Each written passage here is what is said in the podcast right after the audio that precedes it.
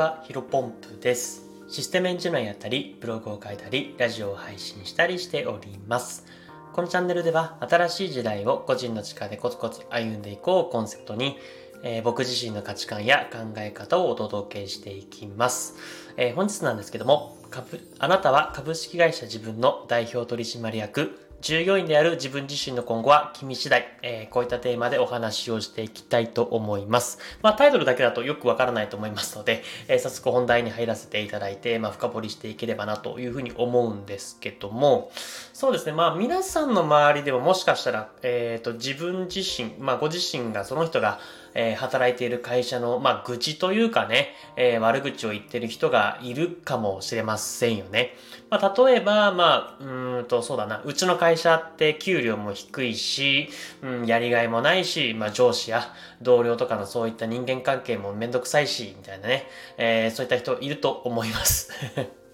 まあ最近はね、僕自身の周りはいないですけども、まあやっぱり僕自身もサラリーマンの時は、えー、そういった形でですね、まあ結構給料が低いとかっていうのはね、えー、よくまあ言ってましたね、周りの人。まあこれあんま言っていいかわかんないですけど、はい。まあそういった形でですね、皆さんの周りにもきっと、まあ自分自身が働いてる会社の、まあ悪口というか愚痴をこぼす、そう、そういった場面をね、聞く人も、あ、聞く場面も多いと思うんですけど、まあ今日の話はね、まあそれって、うんと、あなたのせいかもしれませんよという感じの、えー、内容になっていきます。まあ、聞く人によってはね、耳の痛い内容かもしれませんけども、まあ、ぜひ最後まで聞いていただけると嬉しいです。まあ、えー、ここから本題、本題というか、まあね、えっ、ー、と、早速、もっと深掘りしていくんですけども、まあ、タイトルにもある通りね、えっ、ー、と、君は、まあ、あなた自身はですね、株式会社自分、まあ、自分自身の、えー、社長であると。いう考えをね、持つのが結構いいのかなというふうに思っています。まあ、これ確かに、両学長かなあの YouTuber のね、登録者数200万人以上を超える両学長が確か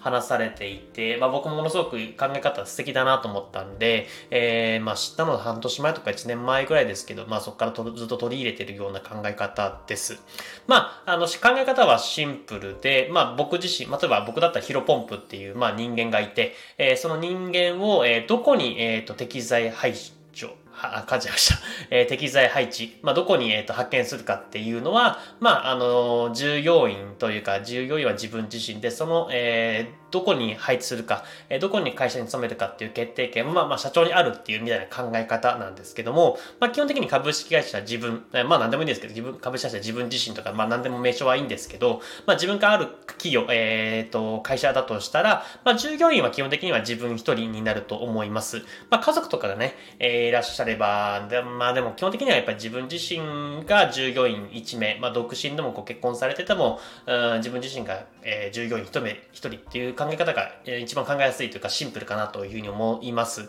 で、えー、繰り返しになりますけども、まあ従業員が1名、まあ僕自身だったらキロポンプっていう人材をですね、まあどこに派遣するのかっていうのは、まあ社長の一任で決められるわけなんですね。なので、えっ、ー、と、例えば、その従業員である、まあ僕自身、まあ今回だったらヒロポンプがですね、ねまあ給料が低かったり、まあ、やりがいがなかったり、えー、人間関係が良くないという感じでですね、職場に対して、まあ、不満というかストレスを抱えているのであれば、まあ、それはね、えっ、ー、と、その従業員であるヒロポンプのせいではなく、まあ、そのヒロポンプという人材を、えー、配置した、えー、その企業に、えー、配置させてしまった社長のせいになるはずなんですね。まあ、こういう考え方が僕結構好きでシンプルでね、えー、非常に好きなんですけども、まあ、やっぱりこういった株式会社自分という、なんだろうな、代表取締役っていうね、えー、視点を持つと、えー、かなり考え方っていうのはガラリと変わる人も多いんじゃないかなというふうに思います。まあ、例えば、まあ、これ何回もね、僕自身のレベル出してしまって申し訳ないんですけども、まあ、もともと僕はね、株式会社、そのヒロポンプ、まあ、株式会社自分っていうのをね、えっ、ー、と、まあ、あったとして、まあ、不動産会社だけに勤めていたんですね。まあ、そうすると、やっぱり、うんと、さっきも言ったように、僕自身は給料低いとはあまり思ってなかったんですけど、やっぱり朝から晩まで働いて、で、えーとまあ、もちろん楽しい仕事ではあるんですけども、まあ、不動産、まあ、コロナの影響でね、かなり大打撃があって、あの仕事もなくな、なくなってわけではないんですが、かなり、えー、傾いた時もあってですね、やっぱりリスクのところで、かなり、う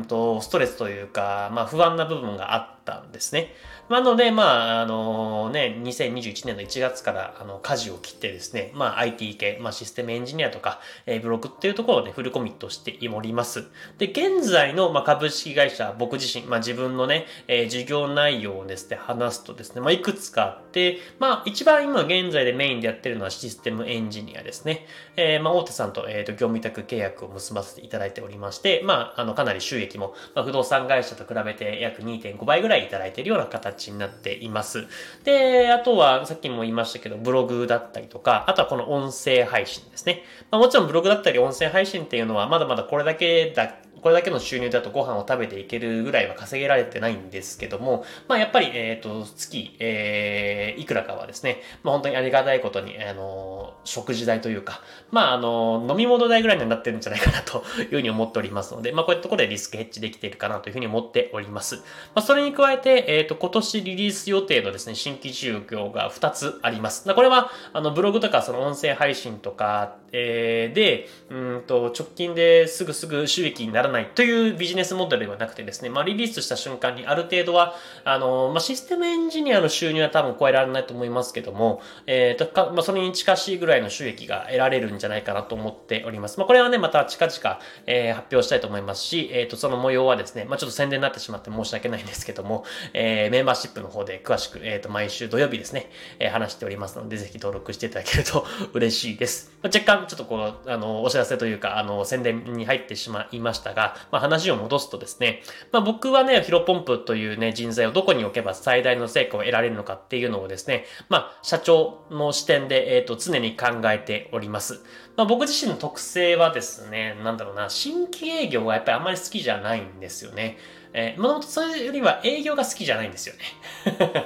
あの、かなりの人見知りなんで、うんと、まあ、もともとよく不動産の営業マンやってたなというふうにところは何ではあるんですけども、やっぱり濃い人間関係はものすごく好きなので、えー、新規でどんどんガツガツ営業を取るってよりかは、まあ、あの、ずっと取引のあるね、え関わりのあるお客様と誰かしら、えクライアントとずっと取引をしていきたいっていう、まあ、ニーズというか、まあ、それが結構得意ではあるんですね。まあ、あとは僕自身のヒロポンプの性格を考えるとですね、まあ、ずっと引き引きこもりたい。まあもちろん外に出るのも好きではあるんですけども、基本的にはあの外に、あの中にね、えー、閉じこまって、まあ暑い日は中に涼みながら、まあ寒い日は中でぬくぬくしながらですね、まあ働ければなというふうに思ってはいるんですけども、これもね、まあ天の尺というかわがままでね、あのずっと家にいるの飽きちゃうんですよね。だから定期的に外に出たいという感じでですね、まあこれたまにね、たまにはお出かけをしてリフレッシュしたいっていう、まあニーズ、まあ欲望が、えー、あります。まあこういったところをですね、まあ僕自身のヒロポンプっていう、まあ従業員の特性を考えてですね、まあ、社長である、まあ、ね、従業員とね、社長は同一人物ではあるんですけども、まあ、なんだろうな、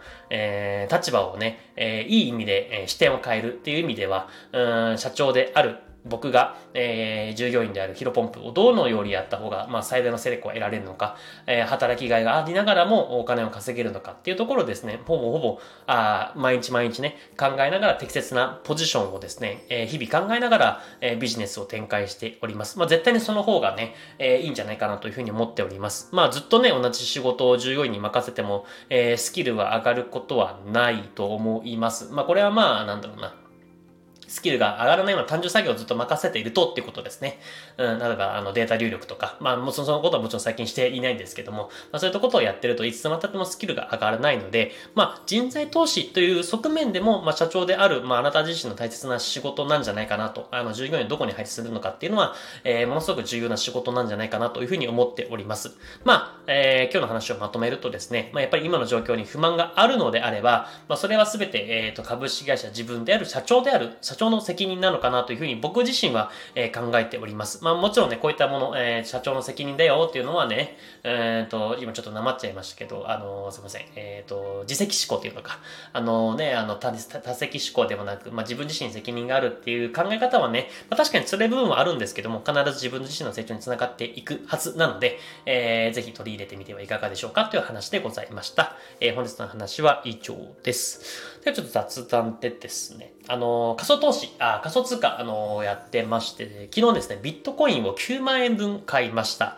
あのね、あのまあ、賛否いろいろあると思いますけども、まあ、未来につながる投資ではありますので、ちょっとここれもね、コツコツ、えー、続けていければなというふうに思っております。えー、時間がないですので、こちらでステイしたいと思います。それでは本日も新しい時代を個人の力でコツコツ歩んでいきましょう。お疲れ様です。